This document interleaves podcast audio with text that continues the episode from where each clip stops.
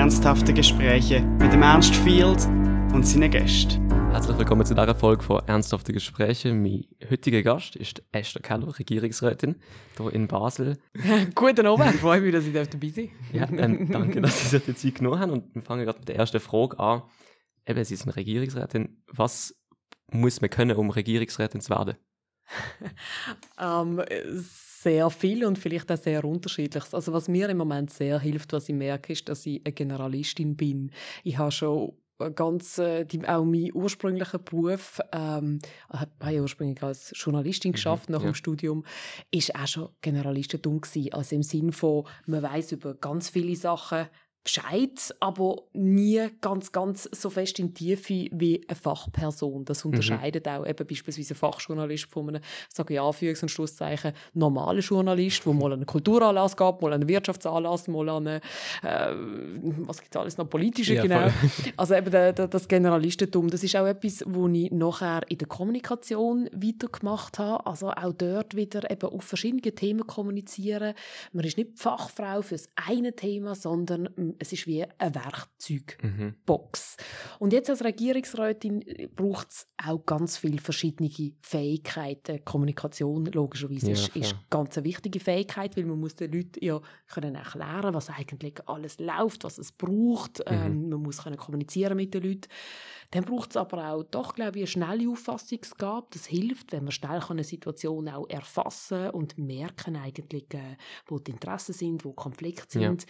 Menschenkenntnis hilft ganz sicher auch, die Leute ja, schnell können auch einschätzen. Ähm, also es gibt einen ganzen Strauß, ein Bündel von, von, von Fähigkeiten, wo, wo einem helfen. Wenn einem jetzt eine von denen abging, ähm, ich glaube, es braucht auch emotionale Kompetenzen, also Fachkenntnis trotzdem mhm. auf vielen Dossiers ich glaube, überall, jeder hat Stärken und Schwächen, aber grundsätzlich, je mehr man davon mitbringt, desto besser. Voll. Wie es für Sie gesehen, also Sie, als Sie sich zur Wahl gestellt haben, haben Sie ja für das Präsidialdepartement kandidiert. Aber jetzt sind Sie nicht dort. ähm, wie, wie ist das für Sie gesehen, dass, also sich darauf aufzustellen, was für ein Departement jetzt man bekommt? Ja, also vielleicht ist die Frage auch ein bisschen, ähm, warum ich mich ursprünglich für das Präsidium beworben habe. das auch, oder ja, ja. Also vielleicht kann ich dort anfangen. Für das Präsidium habe ich mich beworben, weil ich die Ausgangslage beim Präsidium bei uns in Basel-Stadt extrem spannend finde. Und zwar einerseits mit den mit den, ähm, grenzüberschreitenden Beziehungen, ja. also die Regio. Es ist ja quasi unser Außenminister, unsere ja. Außenministerin, die Regierungspräsidentin. Also äh, das Ziel, ich, ich gehe sehr gerne auf Menschen zu. Ich schätze auch unsere, unsere Regio sehr. Mhm. Also das ist etwas, was mich fasziniert hat, auch jetzt äh, während Corona, wo wir gesehen haben, wie fragil das ist, also Grenzen, oh ja, die plötzlich ja. zugegangen sind. Also dort die Beziehungen über Grenzen aus können zu pflegen, aber auch ganz wichtig in den Nachbarkantonen. Also es ist auch nicht selbstverständlich, dass wir mit dem Baselbiet gute Beziehungen haben, mit dem Aargau, Solothurn und so weiter. Ja. Also es ist auch wichtig mit, äh, mit den Nordwestschweizer Kantonen. Jura habe ich jetzt nicht genannt, aber ist auch ganz ein wichtiger Player. Also all diese Sachen haben mich sehr interessiert. Dann haben wir beim Präsidialdepartement haben wir, ähm, haben wir zum Beispiel das Statistik Statistischen Amt, finde ich ganz spannend. Das ist die Grundlage, mhm. oder? herauszufinden, was, was ist wichtig, was läuft, heute, früher. Ähm, ja. Also ich finde beim Präsidialdepartement, die Kultur ist dort, hat ganz viele spannende Bereiche, wo ich gedacht habe, hm, das ja. wäre interessant. Es ist jetzt anders rausgekommen und ganz ehrlich, es ist auch sehr, sehr gut rausgekommen. Ich freue mich wahnsinnig im Bau- und Verkehrsdepartement zu sein, weil das etwas ist, was übrigens auch wieder mit Raumplanung über Grenzen aus zu tun mhm. hat. Ich habe auch sehr viel mit unseren Nachbarn zu tun, weil beispielsweise Verkehr oder Raumplanung hört ja, ja nicht gut, an ja. den Grenzen auf. Das. Und auch Verkehrsplanung beispielsweise nicht. Also ich bin jetzt sehr glücklich, wie es gekommen ist. Ja, und haben Sie denn für das Departement jetzt mehr, also für, äh, denken Sie, Sie haben jetzt für das ein bisschen weniger Kompetenzen reingebracht oder haben Sie sich trotzdem direkt eingefunden mit der Arbeit, die man da hat? Der Vorteil beim Bau- und Verkehrsdepartement, ich sage jetzt vielleicht im Gegensatz zu einem Finanzdepartement, ja. ist, dass ich dort tatsächlich schon vorher drauf geschafft habe. Also ich habe ah, einerseits ja. ähm, für die Novartis Campuskommunikation machen ja. und dort schon viel auch mit Stimmt. Planen und, und Bauen zu tun gehabt. Ich habe auch als Selbstständige, ich bin ja selbstständig gewesen, bevor ich mich ähm, in, in den Wahlkampf gestürzt habe, oder während dem besser gesagt, das ist eigentlich der bessere Ausdruck, habe ich auch für einen Arealentwickler beispielsweise Kommunikation mhm. gemacht. Ich habe Kongress moderiert zum Thema digitales Bauen. Also Also ich habe mich mit der Frage, wie baut man heute, wie werden wir morgen bauen, schon intensiv auseinandergesetzt. Und Mhm. das hilft mir jetzt tatsächlich, einfach auch die Fachbegriffe schon zu kennen und so weiter. Ja.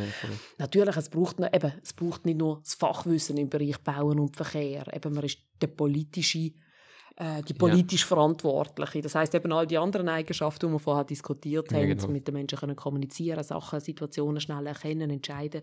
Das sind Sachen, wo, wo mindestens so wichtig sind. Aber es hilft mir, dass ich vorher mit dem Bauen schon viel zu tun habe. Mhm. Jetzt etwas, was ich heute das erste Mal wirklich ähm, mitbekommen habe in den Medien. Ich weiß nicht, ob Sie dort ähm, äh, etwas sagen dürfen oder können, dass, dass man das äh, Präsidialdepartement wieder abschaffen will. Was, was denken Sie dafür? Sie haben ja dafür kandidiert. Ist das eine gute Sache, dass man das wieder umstrukturiert aus der Regierungsrat? Oder? Ja, nein, also gar nicht. Es sind mehrere Gründe, wieso ich es nicht sinnvoll finde. Also es geht bei der Initiative, die Sie ansprechen, Ja. geht es ja um die Reduktion von sieben auf fünf. Auf fünf, genau, ja. Ähm, und ich glaube, was wir nicht vergessen ist, dass wir zu Basel, wir sind ein Stadtkanton. Mhm. In anderen Kantonen haben wir beispielsweise einen Stadtrat und die übernehmen dann die kommunalen, also die städtischen Aufgaben. Und dann hat man einen Kantonsrat, wo die übergeordneten Sachen wahrnehmen. Und wir machen beides. Das heißt, es ist auch mehr Arbeit, ganz einfach, Ja. weil wir eben beides machen. Wir haben ja auch noch Riechen und Bettigen, die gehören ja auch noch Das zum auch, ja. Kanton. Also es ist ein breites Aufgabenportfolio. Und ich glaube auch, dass man mit einem Spektrum von sieben Leuten einfach die Parteienlandschaft besser kann abdecken kann, Mhm, eine breitere Meinung eigentlich kann abholen als nur zu fünft. Und vielleicht noch ein weiterer Aspekt. Natürlich, man kann das Präsidium, wie auch in anderen Kantonen, einfach von Jahr zu Jahr weitergeben, über ja. anderem. Problem ist einfach, dass das für unsere Nachbarn, beispielsweise in Deutschland oder in Frankreich, viel schwieriger ist. Dann haben sie jedes Jahr wieder etwas Neues, Ja. um mit dieser Ja, Person voll. über Aussenbeziehungen zu kommunizieren, beispielsweise. Also ich glaube, es ist wie einfacher lesbar, auch für die Nachbarn, wenn man eine Person hat, oder auch zu Bern. Man kann die Verbindungen aufbauen, die heben nachher auch. Ja, ja. Also es hat alles Vor- und Nachteile, aber turnusmässig glaube ich, hat man dann weniger so eine Identifikationsfigur. Und als das Mhm. hat man das Präsidialdepartement ursprünglich Ja, genau. auch geschaffen. Und eben, ich möchte jetzt so nicht, insofern nicht vorgreifen, die Regierung wird eine offizielle Position beziehen zu dieser, zu Mhm. dieser Initiativen. Also das, was ich jetzt gesagt habe, ist mehr auch meine persönliche Ja, ja. Meinung. Ich habe jetzt aber keine Mühe gehabt, die kundtun, weil ich die auch schon während dem Okay. Wahlkampf ist das ja auch ein Thema gewesen. Und darum glaube ich, ist das jetzt auch für meine persö- persönliche Perspektive. Ja, das ist gut. Ähm, was ist denn jetzt das Beste, was Sie bis jetzt erlebt haben in diesen ähm, Monaten, wo Sie jetzt im Amt sind? Oh, es hat so viel gegeben. Es ist noch ganz schwierig, das zu sagen. ähm, also ich versuche zwei, drei Sachen rauszupicken. Äh, also was mich wahnsinnig gefreut hat, ist einfach die Offenheit, die ich hier empfangen worden bin. Mhm. Man weiß ja nicht, was passiert. Also man wird gewählt, man, Ja. man weiß jetzt, welches Departement man bekommt. Man tut das gemeinsam ausmachen mit anderen Regierungsräten. Und dann weiß man ja nicht, die Mitarbeitenden da, haben die überhaupt Lust auf einen Wechsel? Haben die Lust Ja, auf die Person, die da kommt? Was haben sie von mir bisher wahrgenommen? Und die Mitarbeitenden sind dermaßen offen auf mich zugegangen und, Mhm. und haben mir äh, wirklich ein gutes Gefühl gegeben, dass sie sich freuen, dass etwas geht. Ja, nicht, weil sie meine Vorgänger nicht mögen haben, überhaupt nicht, aber einfach, weil sie sich auch gefreut haben, wieder auf, auf, auf ja, Ja. nach zwölf Jahren wieder ein Wechsel. Das hat mich wahnsinnig gefreut.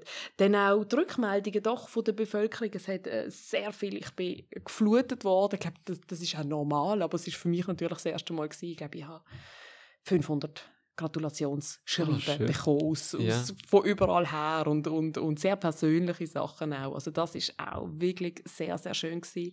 Und dann bin ich, habe ich schon ein, zwei Mal dürfen unterwegs sein, beispielsweise mit der Stadtreinigung am Rheinufer schauen, wie, wie, Mhm. wie man, ähm, ja, wie man da ähm, auch die Reinigungs Reinigungsabläufe macht oder bei der Stadtgärtnerei und einfach vor Ort sehen, was das Departement alles leistet für Grünräume, für die Stadtreinigung und so weiter. Das hat, das hat wahnsinnig Freude gemacht. Das ist schön. Ähm, machen Sie sich denn schon Gedanken, was denn in, also in vier Jahren, wenn wir wieder, wenn es wieder an den Wahlkampf geht und diese Sachen, haben Sie, also eben, Sie haben gerade angesprochen, von wegen nach zwölf Jahren Wechsel, denken Sie, Sie werden eben dann entweder, wenn Sie wiedergewählt werden, wechseln oder denken, also es ist jetzt noch früher, aber Ja. oder denken, haben Sie auch schon Sorge darum, vielleicht nicht gewählt zu werden oder ist das für Sie? Nein, das ist tatsächlich nicht so ein Thema und zwar aus mehreren Gründen. Ähm, ich habe bisher mein Leben nie so geplant Mhm. in dem Sinn. Es ist wirklich, es ist, sind immer Sachen, auch Türen aufgegangen.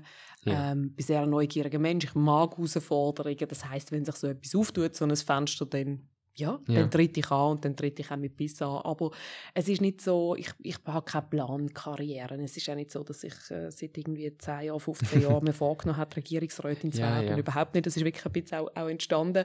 Und darum plane ich jetzt auch nicht wieder, das ist in, in, in vier Okay. Jahren. Ähm. Und, aber wechseln das, glaube ich, weniger, ehrlich gesagt. Weil es braucht doch Zeit, bis man noch einmal nachkommt. Gerade Mhm. Bauen und Verkehrsplanung ist etwas extrem Langfristiges. Das heisst, Sachen, die ich heute anreisse, würde ich frühestens zum Teil in sechs, sieben, acht Jahren das Resultat Ja. davon sehen. Und nach vier Jahren wieder wechseln, das wäre äh, ja, das wäre wahrscheinlich ein bisschen angeschnellt. Ja, voll. Okay. Ähm, wir, wir vorher gerade haben Sie noch gesagt, dass, dass Sie Department, äh, Departement ähm, zugeschoben, also zusammen als, als Regierungsrat ausgewählt haben. Jetzt bei, im Regierungsrat ist schon keine Mehrheit politisch gesehen, also von den Blöcken, wo wir haben, bürgerliche und, und, und rot-grün. Ähm, wie ist es für Sie? Also ich nehme an, die Frage ist, ist eine, mit der Sie schon oft konfrontiert worden sind. Sind Sie wirklich so ein Stich in dem? Also müssen Sie oft sagen, nein, wir machen das jetzt, also Das Züngli an der Woge, das Ja, genau. Ich glaube, was noch wichtig ist, ähm, wenn man, was einem glaube als außenstehende Person nicht so bewusst ist, was mir auch nicht so bewusst war, bevor ich jetzt auch in dieser Funktion war, ist, dass der Regierungsrat wirklich primär als Kollegium funktioniert. Das Mhm. bedeutet, dass man in den meisten Fällen wirklich Okay. über Sachen diskutiert und gemeinsam zu einer Lösung kommt. Das heißt, es ist wirklich, und äh, ich glaube, der Beat Jans hat das auch in einem Interview gesagt, ähm, darum glaube ich auch nicht, dass das jetzt ein grosses Staatsgeheimnis ist, es ist noch kaum je zu einer Abstimmung gekommen. Und das, ist jetzt, Okay. das heisst doch etwas nach Ja, vier voll. Monaten im Amt jetzt, ne? Ja. also knapp vier Monate. Also vieles löst man gemeinsam. Das Zweite, was einem glaube ich, als Außenstehender nicht so bewusst ist, ist, dass ab dem Moment, wo man im Amt ist, hat man wieder Hut von dem Departement an. Ja. Also Tanja Soland hat den Hut von der Finanzdirektorin an und betrachtet vieles Ja. unter dem Licht. Der Beat Jans, Präsidium und so weiter, Stefanie Eimer, ähm, die Polizeidirektion. Also man, man hat viel mehr den Blick auch aus dem Departement auf Sachen, Mhm. als dass man noch den Parteiblick hätte. Ja. Natürlich, ich kann nicht aus meiner Haut raus Sachen wie ähm, Grüne anlegen, liberal, das, das, das, Ja, das liegt mir am Herzen. Und gleichzeitig gibt es dann eben so eine Vermischung zwischen dem Hut vom Departement, wo man anhat, und der Partei. Mhm. Und das gibt nochmal ganz andere Konstellationen. Okay, ja, voll. Das spannend zu hören, weil eben, ich kann mir nicht so vorstellen, wie das ablaufen. Als Außenstehender, man weiß Natürlich, es, das ist Ja, schwierig. genau. Aber Sie haben natürlich recht, also es ist schon so, bei ganz klassischen Themen kann es dann dazu Ja. kommen, dass wie das GLB jetzt im Parlament ist, nämlich gerade so Ja, die eben, entscheidende genau. Menge, das, das kann es geben, das wird es geben und das wird auch nicht immer angenehm sein, das ist auch klar. Ja, ja, das ist auch zu erwarten, gewesen, oder? dass das nicht immer angenehm wird. Das ist so. Ähm, Sie haben gerade angesprochen, GLP im Parlament, wo dann eben die, die Stich, oder das, Züngli an der Waage. genau, ja, ähm, darstellt. Ich habe schon, ich glaube, mehr als einmal in einem Podcast davon gehabt, dass ich nicht ganz verstand, dass die GLP nicht ganz verstand. Weil ich, eben, Sie haben gesagt, was grün und liberal ist, ist dann wichtig. Für mich sind das irgendwie zwei Gegensätze, grün und liberal irgendwo in meinem Kopf zumindest. Was, jo, wa- was, was ist, wie würde sie die Wertehaltung von der GLP beschreiben, ohne jetzt vielleicht grün und liberal zu benutzen dabei? Umwelt und Wirtschaft muss für mich zusammenkommen. Es geht schlichtweg nicht anders. Ich glaube, das, was Sie Mhm. sagen, dass, dass man den Eindruck hat, es ist eigentlich ein Gegensatz. Ich weiß, was Sie meinen. Mittlerweile sind wir aber wir, es ist das Gegenteil von einem Gegensatz. Oder Mhm. ich formuliere es anders. Unternehmen, die nicht jetzt schon klare Visionen haben, dass sie sagen, unsere Zukunft muss nachhaltiger sein, Ja. die verlieren langfristig auch an Börsenwert. Ja. Weil das sind Risiken. Also immer wenn mehr machen einem auch grosse, grosse Player darauf aufmerksam, dass wer nicht bereit ist, das Businessmodell so auszurichten, dass es eben auch mit unserer Zukunft verträglich ist, dass es nicht einfach ressourcenschonend, menschenverachtend und so weiter Mhm. ist, das ist ein Reputations- und Businessrisiko. Und ich glaube, das ist lang weniger als das gewertet worden, vielleicht auch weniger wichtig gewesen. Ja. Ich gebe Ihnen ein Beispiel. Würden Sie, würden Sie für ein Unternehmen arbeiten, wo ähm, ich sage jetzt irgendwie die Welt mehr ausbietet oder wo die Menschen schlecht zahlt oder Ja. Menschen äh, Kinderarbeit Und warum ist das relevant? Die Leute oder ganz viele Unternehmen haben mittlerweile Fachkräftemangel. Das heißt, sie suchen eigentlich auf dem Arbeitsmarkt mhm. die besten Leute. Und ja. wenn sie als, als intelligenter junger Mann nicht mehr bereit sind, zu einem Unternehmen zu arbeiten, weil die Reputation von dem Unternehmen so schlecht ist, dann hat das Unternehmen mittelfristige mhm. Probleme. Oder auch beispielsweise, ähm, warum tun jetzt die meisten Autofirmen schon jetzt sich ausrichten ja, ja. auf CO2-neutrale Fahrzeuge, weil sie wissen, irgendwann kommt Gesetzgebung ja. und dann haben sie keine Wahl mehr, oder? Also darum, ich glaube, der unüberbrückbare Gegensatz, ähm, der darf gar keiner mehr sein. Mhm. Und für die Grünliberalen, um, um auf ihre Frage zurückzukommen, für mich ist Lenkung und Kostenwahrheit ganz ein grosses Thema. Okay. Für mich geht es nicht primär über ein Verbot, zu sagen, sie dürfen jetzt nicht mehr das und das, sondern okay, sie wollen ihren Parkplatz auf öffentlichem Grund. Der kostet aber eigentlich nicht so wie da, wo eine Parkkarten im Moment etwas über 200 Franken, sondern mhm. sind wir realistisch, eigentlich sind es fast an die 1000 Franken, wenn man Quadratmeter anschaut, Allmendpreis und so weiter. Ja. Also, dass man sich immer mehr Richtung Kostenwahrheit, was kostet der Boden eigentlich wirklich und sind sie denn noch bereit, das zu zahlen? Oder ja, haben sie das Auto voll. noch draußen stehen gelassen, weil es einfach bisher eigentlich fast nicht gekostet hat, oder? Und ja. dafür sind die auf Garagenplätzen leer. Ja. Also ich glaube, wir, wir sind noch weit weg bei ganz vielen Sachen, auch bei den Flugticketpreisen, wir sind mhm. noch weit, weit weg von Kostenwahrheit. Also ich glaube, das ist, das ist für mich ein wichtiger grünliberalen Ansatz, dass man sagt, hey, wir sind ehrlich in dieser Kosten, Kostenrechnung. Okay, voll, ja, spannend. Äh, ich, ich bin nicht ganz, ich finde es einfach auch interessant, eben, es ist eine mit GLP Mitte-Partei. Mhm. Jetzt gibt es eine neue, also nicht eine neue Partei, es ist CVP hat sich in die Mitte umbenannt. Mhm. ist, äh, wie ist das wenn man, das, wenn man sich selber als Mittepolitiker anschaut, ähm, dass einem die Mitte strittig gemacht wird? Oder ist das, ist das ein innerer Konflikt denn, oder ist das eigentlich nicht so wichtig? Ich bin so sehr Mitte-Politiker, dass mich eigentlich Mitte-Politikerin, dass mich fast eher freue, weil ich glaube, okay. ähm, eine Polpolitik kann sich auch blockieren. Also ja. wenn man einfach aus den zwei ganz, ganz ein Extrem rausschreit, dann versteht man sich auch nicht so. Mhm. Also ich finde Mitte und dass Mitte auch gestärkt worden ist zu Basel ähm, mhm. bei den letzten Wahlen, finde ich extrem wichtig. Und ich habe jetzt da eigentlich weniger ein Futterneid gegenüber anderen Parteien, sondern ich finde es generell einfach wichtig, dass, ja. dass Mitte, die auch Brücken schlägt, gestärkt wird. Okay, weil ja, das ist äh, jo, macht auch irgendwie Sinn. Schlussendlich will man nicht von einem Politiker, dass sie egoistisch denken an ihre eigene Partei, sondern ans, an ihre Werte oder ja. genau. Ähm, ja, gut, das lass mich ein bisschen aufschließen. Eben, jetzt, ich habe noch ein, paar, eben, ein bisschen mehr Fragen zu Ihnen noch. Regierungsrätin sie ist, wirkt natürlich aus ihrer Perspektive von mir jetzt nach einem anstrengenden Job oder nach viel zu tun. Haben Sie noch Zeit für sich selber, wenn Sie heimgehen? Also im Moment mit Corona ist sowieso alles ein bisschen speziell. Mhm. Normalerweise ist ja, gehört ja mit zum Regierungsratsleben, dass man ganz viele Anlässe besucht, ja, dass ja. man eingeladen wird an Eröffnungen und Apparos und wo, was dann alles so gibt. Mhm. Und äh, wir sind jetzt natürlich während Corona in die Zeit reingekommen. Das heißt, unsere Öben sind relativ frei gewesen. Ganz ehrlich, auf dieser Seite war es eine Chance, gewesen, weil ich in meinem Dossier hängen bleiben bis am Oben am 9 Uhr. Aber ja, es fehlt einem dann natürlich der mhm. Ausgleich, das ist klar. Was ich jetzt mittlerweile geschafft habe und was mir sehr persönlich äh, wichtig ist, ist, dass ich zwei bis dreimal pro Woche raus in die Natur kann Sport mhm. machen. Mhm. Das kann weiterhin Beachvolleyball sein oder ja, rennen stimmt, ja. oder mit dem Mountainbike unterwegs sein.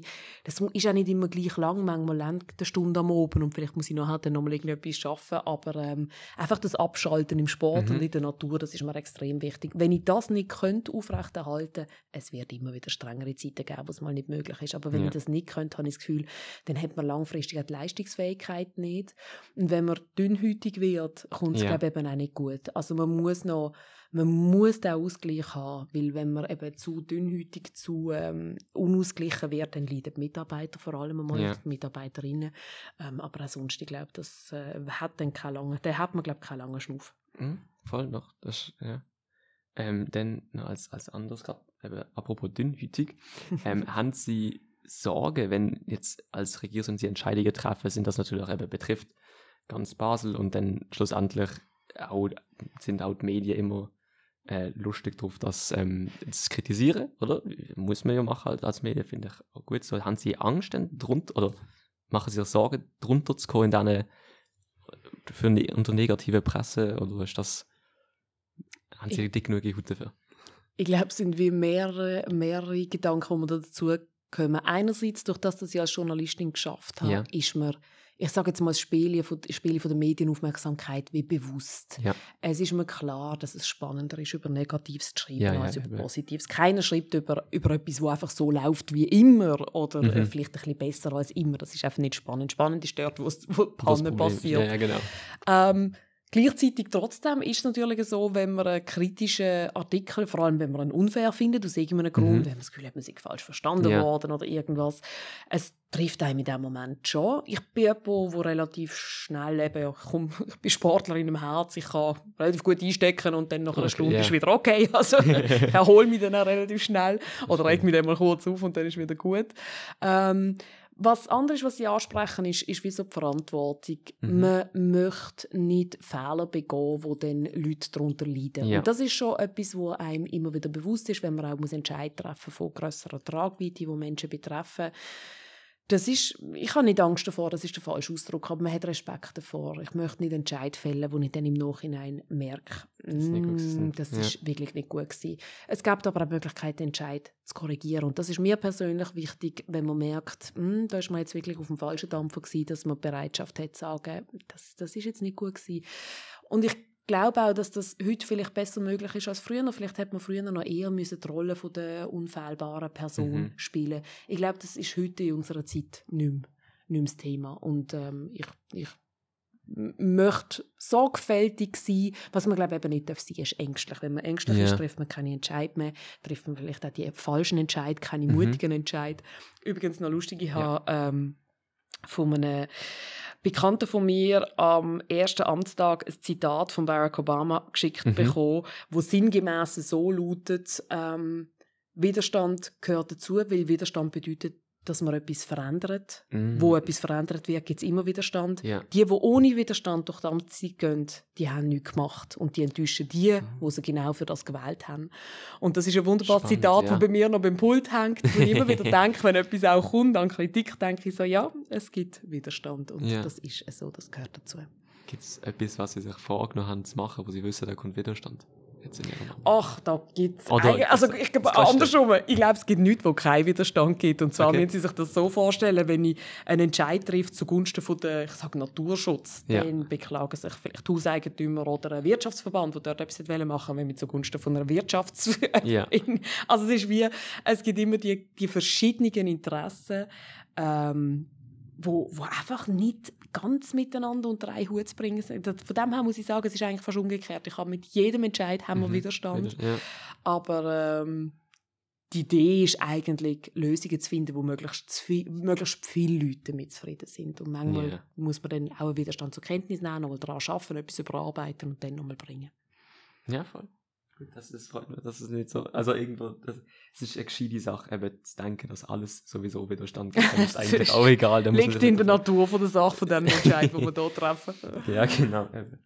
Gut, ähm, ich habe nicht mehr allzu viele Fragen. Ich habe jetzt ein paar Fragen, die ich noch vielleicht zu mir sagen können, über Sie wieder, die wir allen unsere Gäste stellen.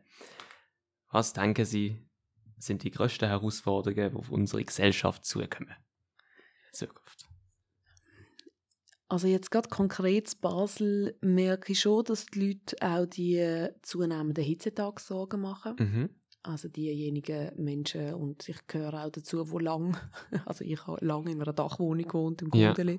Oh, Und ja. es ist irgendwann schon auffällig geworden, dass einfach so viele Nächte man keinen Schlaf mehr gefunden hat, Mhm. weil es dermaßen heiß ist. Ich wohne jetzt nicht mit dieser Dachwohnung, aber ich bin mir dem noch sehr, sehr bewusst. Also wir haben Hitzeinseln in dieser Stadt und wir sehen, in welche Richtung sich das entwickelt klimatisch. Ja. Klar, viele Leute sagen, ja, den Klimawandel können wir zu Basel nicht aufhalten. Nein, aufhalten können wir ihn nicht, aber wir können unsere Stadt so parat machen oder auch den Kantonen so parat machen, dass man besser damit kann umgehen kann. Ja. Das heißt Regenwasser sammeln, das heißt begrünen, ähm, Plä- Plätze beschatten. Übrigens auch fürs Gewerbe, nicht nur für die Anwohnenden. Sie möchten ja nicht an einem Platz einen Kaffee trinken, wo irgendwie nicht, 40 Grad im Schatten ist. Also Ja. ich zumindest nicht, wenn Sie jetzt mögen. ich bin eher so der nordische Typ. Also das ist, das ist etwas, wo ich denke, das ist eine ganz grosse Herausforderung. Und sicher auch das Zusammenleben im öffentlichen Raum, das ist auch etwas, wo, wo, wo mein Departement betrifft. Also einerseits das Ruhebedürfnis ähm, von der, von den Anwohnenden, mhm. die vielleicht nicht bis morgen um zwei ein Geschrei haben. Und gleichzeitig auch äh, mediterranisierte Gesellschaft, wo man draußen ist, draußen zusammen lacht, ja, trinkt, ja. isst. Und, und auch das ist etwas Wunderschönes. Also ich glaube, so die ganze Lärm- und Nutzungsproblematik im öffentlichen Raum, wo man sicher einen Weg finden damit umzugehen. Vor 15 Jahren, 20 Jahren hat es noch wenig Leute beispielsweise am Rhein gegeben. Das war nicht halb so ja. belebt. Okay. Das kann man sich heute fast nicht vorstellen. Ja, das, ist das ist so. Geht dann aber schnell. ähm, aber eben, es bewegt sich, es verändert sich und auch dort wieder eben kommt es zu Widerstand und Konflikt. Mhm. Und ähm, das ist nicht ganz einfach, die aufzulösen. Ja, das ist spannend, was Sie sagen, vor allem, weil es gerade Sachen sind, die auch irgendwie zu Ihrem Job gehören. Das ist mhm. ums Bauen stand. Ja gut, äh, wir haben jetzt eben noch Fragen auf Sie persönlich bezogen, wo ich eben allen meine Gäste stelle, weißt du, ich weiß nicht, ob Sie schon mal einfach ganz klar sagen, dass Sie vorbereitet sind auf die Frage, aber was ist ein Ereignis aus Ihrem Leben, von dem Sie gelernt haben, wo Sie denken, dass wenn andere jetzt dort zuhören und auch davon hören, dass sie davon profitieren, auch davon lernen können, also profitieren können oder davon lernen können, von, also vom, vom Erlebnis lernen können oder aus dem lernen können, was sie daraus gelernt haben. ein bisschen lange Frage, aber ich hoffe, es macht Sinn. ich glaube, ich weiß, wie Sie es meinen. Ähm, sehr eindrücklich habe ich gefunden, als Journalistin bei Gerichtsprozessen dabei zu sein. Mhm. Und zwar ist das eigentlich immer gleich gewesen. Ich bin ähm, am Morgen drinnen gesessen, habe die eine Seite gehört, beispielsweise von der anklagenden Person. Ich sage jetzt irgendwie, es ist um einen Beziehungsstreit gegangen ja. oder irgendetwas. Ich habe dieser Person zugelassen und habe gedacht, alles klar, buchtet der oder die ein. Mhm. Also so ein bisschen in diesem Stil, oder? und dann am Nachmittag ist die Gegenseite gekommen. Ja. Und es ist mir immer wieder aufgefallen, wie 180 Grad anders die Perspektive ist und ich wieder total unsicher geworden bin. Also ich glaube, ich will damit sagen, es ist wie so wichtig, beide Seiten zu hören. Mhm. Also ich habe das wirklich immer wieder faszinierend gefunden, wie das, äh, und nicht nur für mich, ich habe jetzt nur meine Perspektive geschildert, aber auch wenn Journalistenkollegen dabei waren, haben wir uns auch am Morgen austauscht und dachte, ja, also der Fall ist klar. Und am Nachmittag haben wir alle gesagt, nein, der Fall ist eben nicht so klar. Und ähm, das ist schon faszinierend, also immer wieder, und das Prinzip gilt für Journalistinnen und Journalisten, aber eben auch für sonst im Leben, einfach beide Seiten anhören mhm. und nicht zu früh sich eine Meinung machen, weil Perspektiven sind so unterschiedlich auf das gleiche Thema und, und äh, dort sorgfältig genug zu sein. Es wäre ja einfacher, einfach zu sagen, ja, jetzt weiß ich genug und ich ja, ja. verurteile die Person oder also verurteile im Sinne von moralisch verurteilen. man, hat, man, hat, man hätte sich schnell eine Meinung gemacht, aber ich glaube, es lohnt sich extrem, immer wieder beide Seiten zu hören. Ja, ja das ist äh, doch irgendwie tiefgründige Aussage, finde ich. Äh, ja, schön. Denn die Frage ist gerade auf dem Thema vom Lernen gesehen. Was wollen Sie noch gerne lernen? Oh, so viel. Ich weiß gar nicht. Ich hoffe, ich höre nie auf. Ähm, angefangen bei Sprachen, wo ich etwas wahnsinnig Faszinierendes finde und äh, irgendwie überhaupt keine Zeit mehr habe. Sportlich, oh mein Gott, ich möchte noch so viele Sportarten besser können. ich würde gerne besser klettern, ich würde gerne besser Mountainbiken. Ähm, ich wäre unglaublich gern viel besser dabei, Tierarten und Bäume können zu identifizieren. Ich bin absolut okay. lausig in dem. Meine ja. Mutter kann irgendwie alle möglichen Vogelstimmen auseinanderhalten und jeden okay. möglichen Baum identifizieren. Da bin ich leider nicht Mein Vater kann dafür jede, jedes Kaffee in der ganzen Schweiz identifizieren aufgrund von wenigen Merkmalen. Also ist sehr gut mm. in Geografie. Okay.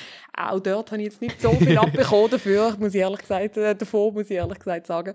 Also unglaublich, ich bin wahnsinnig lernbegierig im Sinne von, mhm. ich finde es einfach auch spannend. Und ich darf in meinem Job übrigens auch, und das macht wahnsinnig Freude. Ich darf täglich Sachen dazulernen. Ja. In jedes Projekt, wo ich eintauche, lerne ich wieder etwas dazu. Mhm.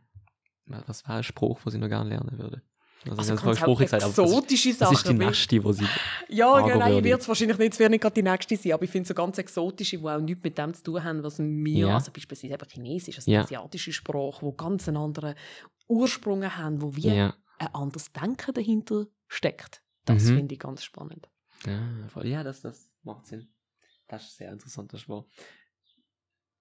Jo, dann die letzte Frage, die wir haben. Wie würde Sie gern als Mensch anderen in Erinnerung bleiben, wenn es Sie nicht mehr gibt? Ach, ich bin da relativ, wie sagt man dem, pragmatisch, weg ist weg, sage ich so schön. also ich habe nicht äh, den grossen Anspruch, dass ich irgendjemandem da wahnsinnig ewig in Erinnerung bleibe. Ähm, das mag jetzt ein bisschen unromantisch tönen, aber äh, schwierig zu sagen. Mhm. Ich glaube, ich möchte, äh, mein Anspruch ist schon, ähm, einen kleinen Teil dazu beitragen, dass die Welt besser ja. wird. Ganz einen kleinen Teil. Und ähm, spielt glaube ich immer so eine Rolle, ob ich damit in Erinnerung bleibe oder nicht. Aber so, okay. ich finde immer, man kann im eigenen Wirkungskreis wirklich extrem viel bewirken. Mhm. Ich habe mich als Jugendliche manchmal machtlos gefühlt und habe gedacht, es passiert so viel auf dieser Welt und ich kann überhaupt nichts machen. Ja. Also so weltpolitisch oder irgendwie, keine Ahnung was, Krieg, Weltbrand, whatever. Und ähm, ich habe für mich gelernt, dass man in seinem persönlichen Umfeld extrem viel kann bewirken kann. Also ich mhm. glaube, es ist gut, wirklich im ganz engen Kreis auch anzufangen. Man muss nicht probieren, die ganze Welt aus der Angel zu heben. Das hat man als, als junge Person am das Gefühl, man möchte gegen alles Elend von dieser Welt ja, irgendwie ja. ankämpfen. Aber ich glaube, es macht auch zufrieden in ganz kleinem Maß können anfangen und das hat mir persönlich geholfen. Mhm. Ja gut, sehr schön gesagt. Ähm, Gibt es etwas, was Sie meinen Zuhörer und Zuhörerinnen mitgeben auf den Weg? No unbedingt Sachen abhacken, ausprobieren, an Sachen glauben, mutig sein und, und, und das Leben genießen. Ich glaube, es gibt so viele Menschen, die immer wieder sich Ziel setzen und diesen Ziel hinterherrennen mhm. und vielleicht die Ziele auch gar nie hinterfragen. Also ich glaube auch wirklich ähm, den Tag genießen im positiven Sinne, nicht einfach immer nichts untätigen, nichts tun den Tag genießen, mhm. sondern ja. einfach das, was man in dem Moment macht, auch wirklich spüren und vielleicht auch nicht gedanklich schon wieder weiter zu sein und äh, manchmal auch die berühmten Ablenkungstools, äh, die man so hat, ja. so die kleinen Geräte, wo man ständig in den Finger hat. Also ich glaube, äh, im Moment sein, mit den Menschen zu sein, wo man gerade ist, äh, ja einfach das zu genießen, weil man weiß wirklich einfach nie, wenn es der letzte Tag war. Es kann immer uns ganz, ganz dumm, ganz, ganz dumm treffen und ich bin mir dann sehr bewusst der Endlichkeit auch vom Leben und finde, wie jede, einfach jede Minute auch genießen und mhm. äh, ja, das zu schätzen, was wir haben. Das ist ein sehr schönes Schlusswort, denn danke vielmals, dass Sie sich die Zeit genommen haben, hier mitzumachen. Danke und danke vielmals fürs Zuhören. Bis zum nächsten Mal.